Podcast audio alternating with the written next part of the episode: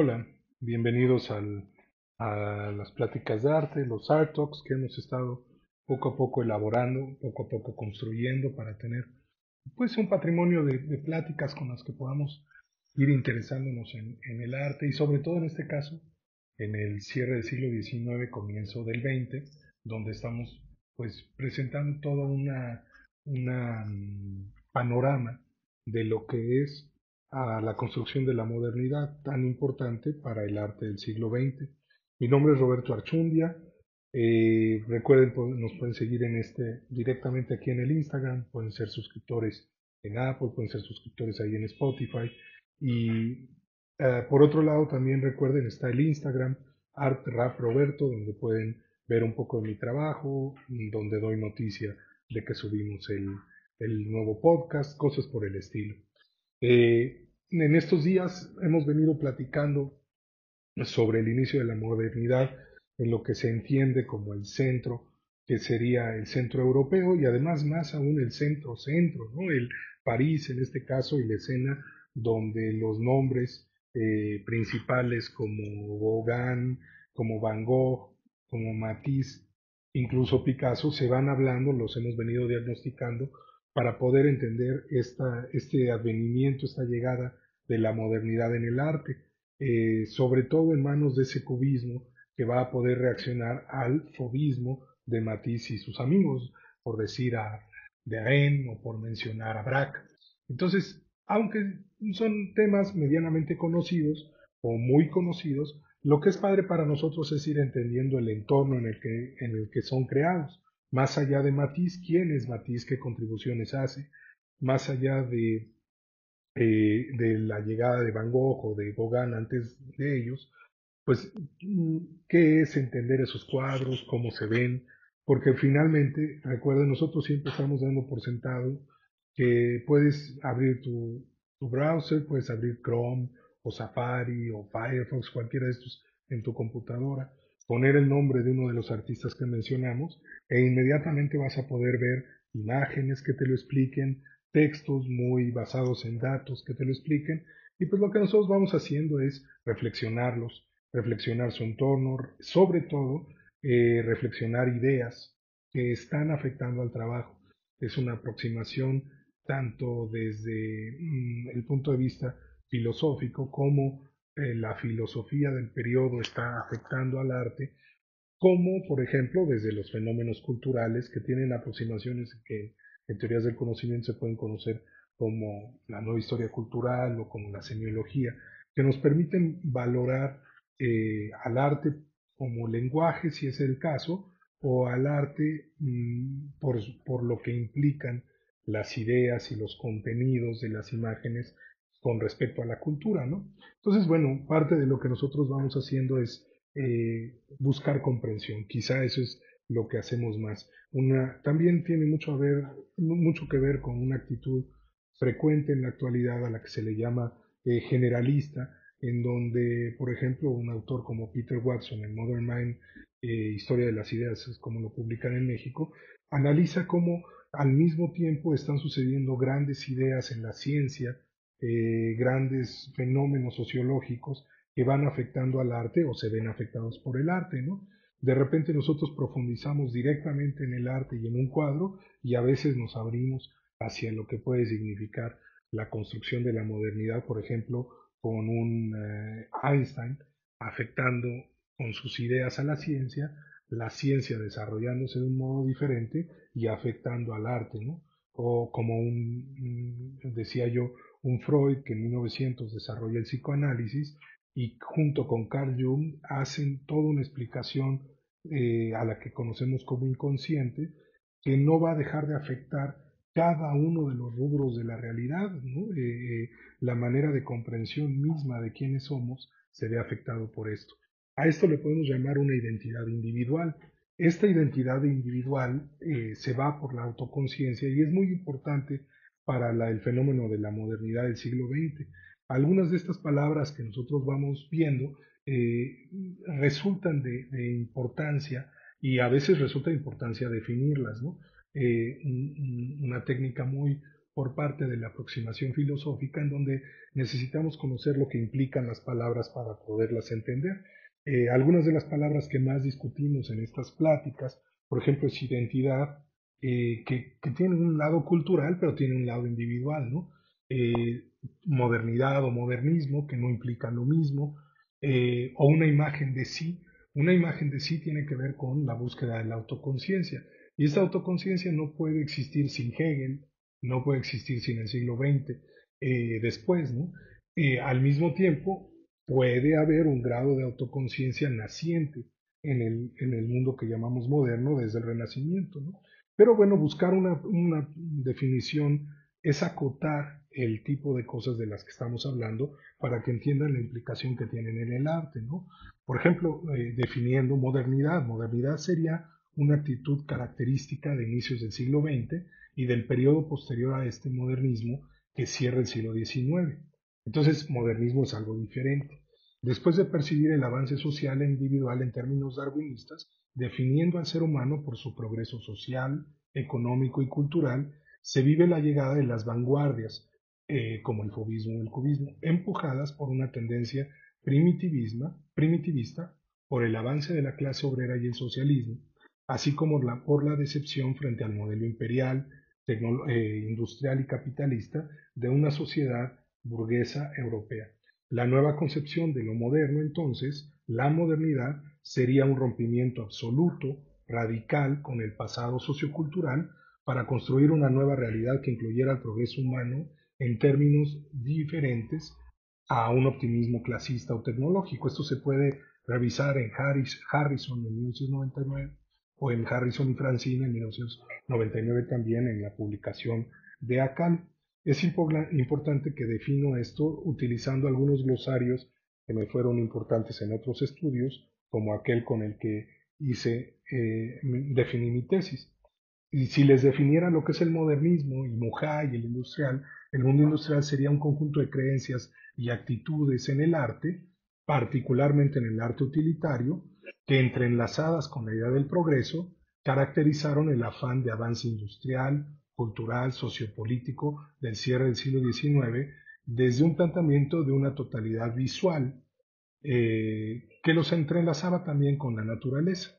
Habría que destacar que la palabra moderno es de uso casi ubicuo y que en diferentes periodos de la historia humana, notablemente en el Renacimiento de los modernos, Leonardo o Miguel Ángel, ha referido siempre a la llegada de la novedad progresista y sustitutiva de un pasado considerado retrasado. Entonces no es lo mismo el modernismo que la modernidad, ni es lo mismo el modernismo, por ejemplo, de Rubén Darío, un modernismo literario. Entonces, eh, cuando nosotros hablamos de la palabra moderno, en las vanguardias estamos hablando de una definición basada en la rebeldía frente al modelo establecido, en este caso la Academia Francesa o el impresionismo también, y sus valores, y esta rebeldía se va a ver sobre todo enarbolada, por ejemplo, por Pablo Picasso y Georges Braque, creadores del cubismo. ¿De qué estamos hablando en esta nueva plática? Bueno, estamos reflexionando la llegada de la modernidad y al mismo tiempo vamos a tratar de reflexionarla en términos de la llegada de esa modernidad a México y a los Estados Unidos. Así, cuando hablamos, por ejemplo, de identidad, hablamos de la identidad en términos del individuo y de lo mexicano, una identidad pues moderna, ¿no? No una identidad decimonónica que está hablando de cómo nos entendemos como mexicanos, por ejemplo, ¿no? De modo que si definiéramos la palabra identidad, eh, la definiríamos, perdón, podríamos definirla como un proceso constituido por prácticas con significado ideológico, social y cultural, somos así en razón de nuestra historia, nuestras prácticas y el significado colectivo que éstas adquieren. Las evidencias que lo reflejan son las formas de hacer, pensar, concebir y el modo de organizar la vida en un espacio-tiempo. Esto de acuerdo, por ejemplo, a, una clase del Instituto Cultural Helénico en términos de mi maestría que se llama Arte y Sociedad, impartida por la maestra Militelo. Y estas se caracterizarían por, por la diferenciación. Eh, hablando de otra referencia, eh, la identidad sería un conjunto de características culturales, morales, comunales, incluso físicas, que suelen definir una idiosincrasia y una actitud definida en común para un grupo de personas o en su defecto para un individuo, junto con una rama de la mentalidad y la actividad humanas. En la definición de los mexicanos, eh, por PUT en 2010, publicado por la Universidad Iberoamericana, identidad sería un conjunto de lugares comunes definidos e identificados con un grupo humano o una persona en particular.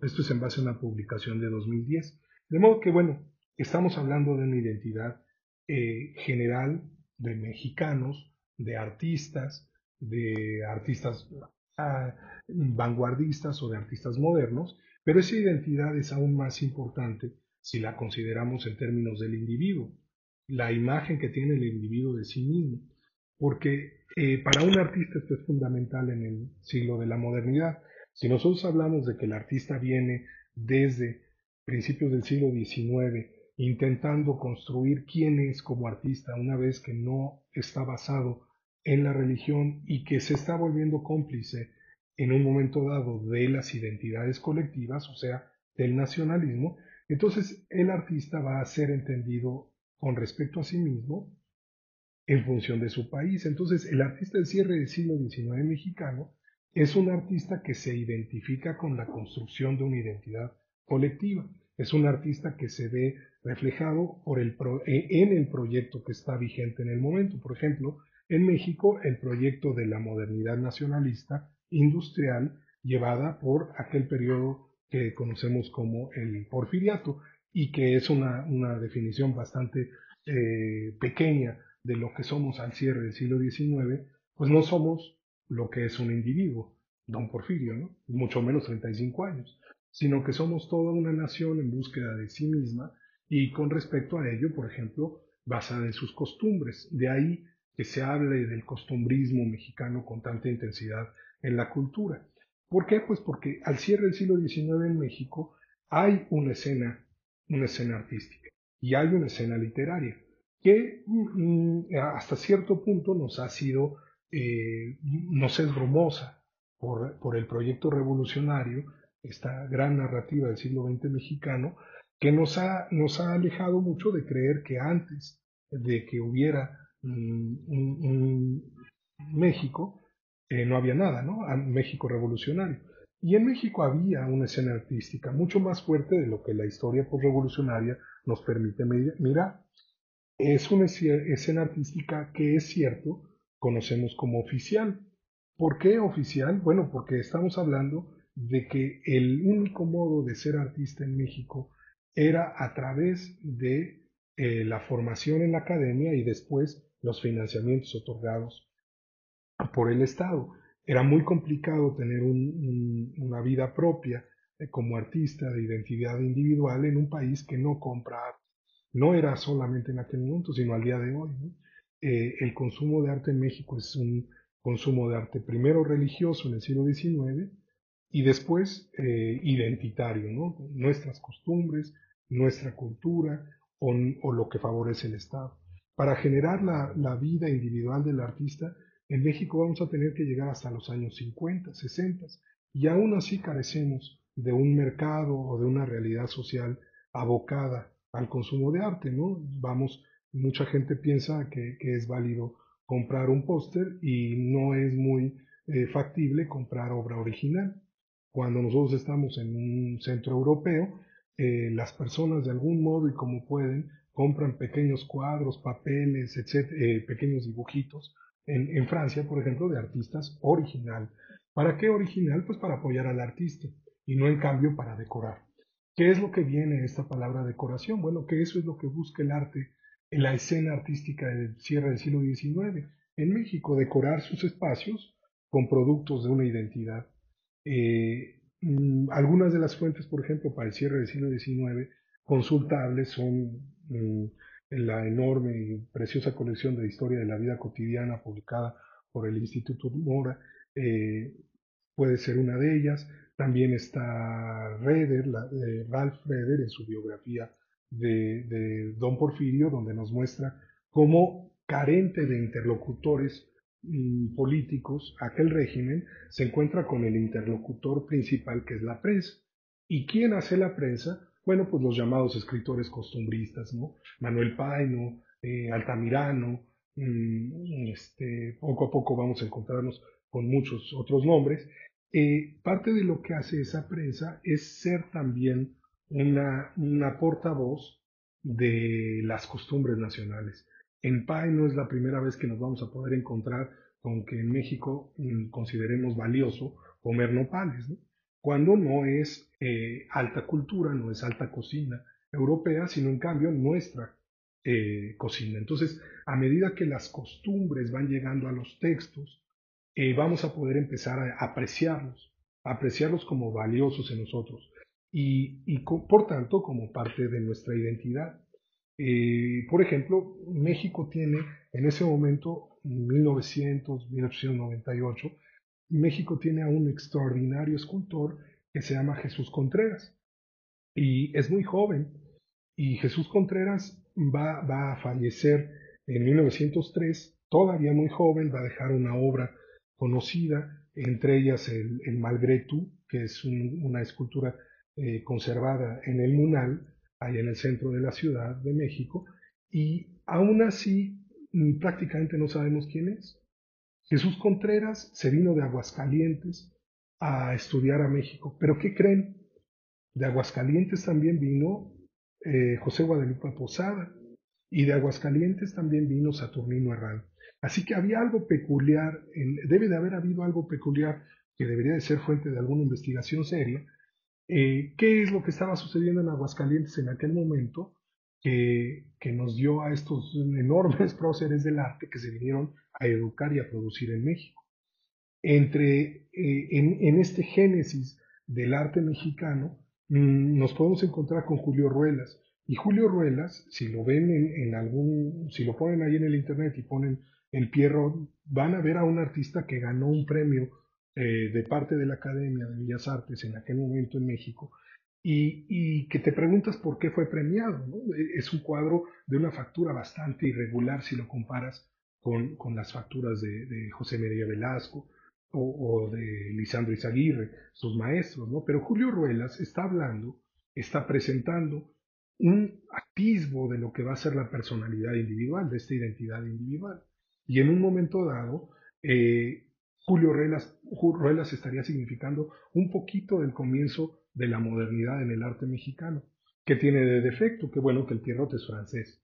Entonces, que, esta lectura eh, bastante equivocada de que el México afrancesado del siglo, cierre del siglo XIX, bueno, es el México abocado a una cultura europea, a tratar de reencontrarse con la cultura europea, a pesar de haberse separado de ella, y que encuentra en el centro francés un interés. Pero no es precisamente un México muy afrancesado, ¿eh? es un México profundamente afectado por los Estados Unidos. Los mayores pactos económicos, industriales y, de, y de construcción en México son con el Estados Unidos del cierre del siglo XIX. Es nuestro principal aliado comercial en crecimiento y en un momento dado responsable de nuestra imagen de nosotros mismos. Si ustedes vieran que, eh, por ejemplo, lo pueden ver en una publicación sobre el viaje que, que, hace don Porfirio a los Estados Unidos y de vuelta en ese pequeño periodo donde deja de ser presidente, van a ver que en el, en el edificio de correos de San Luis, Missouri, está la imagen general del edificio de correos del centro de México, mucho más embellecido en México, mucho más barroco, porque esa es esta, esta tendencia nacional a, sufrir el blanco, a quererlo llenar de cosas y no poder aceptar, ¿no? Eh, desde el barroco se le llamaba el, el horror vacui, ¿no? El horror vacui, que es tener miedo al vacío. En México se ve en nuestro comportamiento estético por todos lados, este miedo a los espacios blancos preciosos y a quererlos saturar de detalles así, ¿no? Entonces, nuestro edificio de correos resulta en un edificio este, lleno de decoración, precioso, brillante, extraordinario, allá en el centro de la Ciudad de México, cuando el edificio, mm, probablemente la topografía base a demostrar en alguna investigación, es aquel eh, edificio que ve don Porfirio en su viaje a los Estados Unidos, ¿no? Y, donde ve el edificio de correos de San Luis, Missouri. Entonces, es interesante destacar que mm, para el programa que se viene con la revolución después, y primero con el porfiriato, pues no, no, se, no se subraya nuestra enorme relación con los Estados Unidos, sobre todo visual, y sí en cambio, pues el, el, el exterior europeo, al que estamos poco a poco, del que estamos nosotros distanciándonos. Es importante entender, pues, que la construcción de la escena moderna en México tiene nombres, pueden verlos, la pintura, la ofrenda de, Saturnino Herrán, Julio Ruelas y el Pierrot, pueden ver también al, enorme doctor Atl, del que voy a hablar en, en, alguna otra plática, o al enorme Saturnino del que vamos a hablar, pero la construcción de la modernidad nacional viene también hermanada con la construcción de la modernidad europea. Y este es en lo que he estado reflexionando en esta plática en particular. Eh, mm, recuerden que me pueden seguir directamente suscribiéndose al podcast, que se pueden, eh, me pueden seguir en Instagram como altraproberto y que mm, los veo en la próxima plática.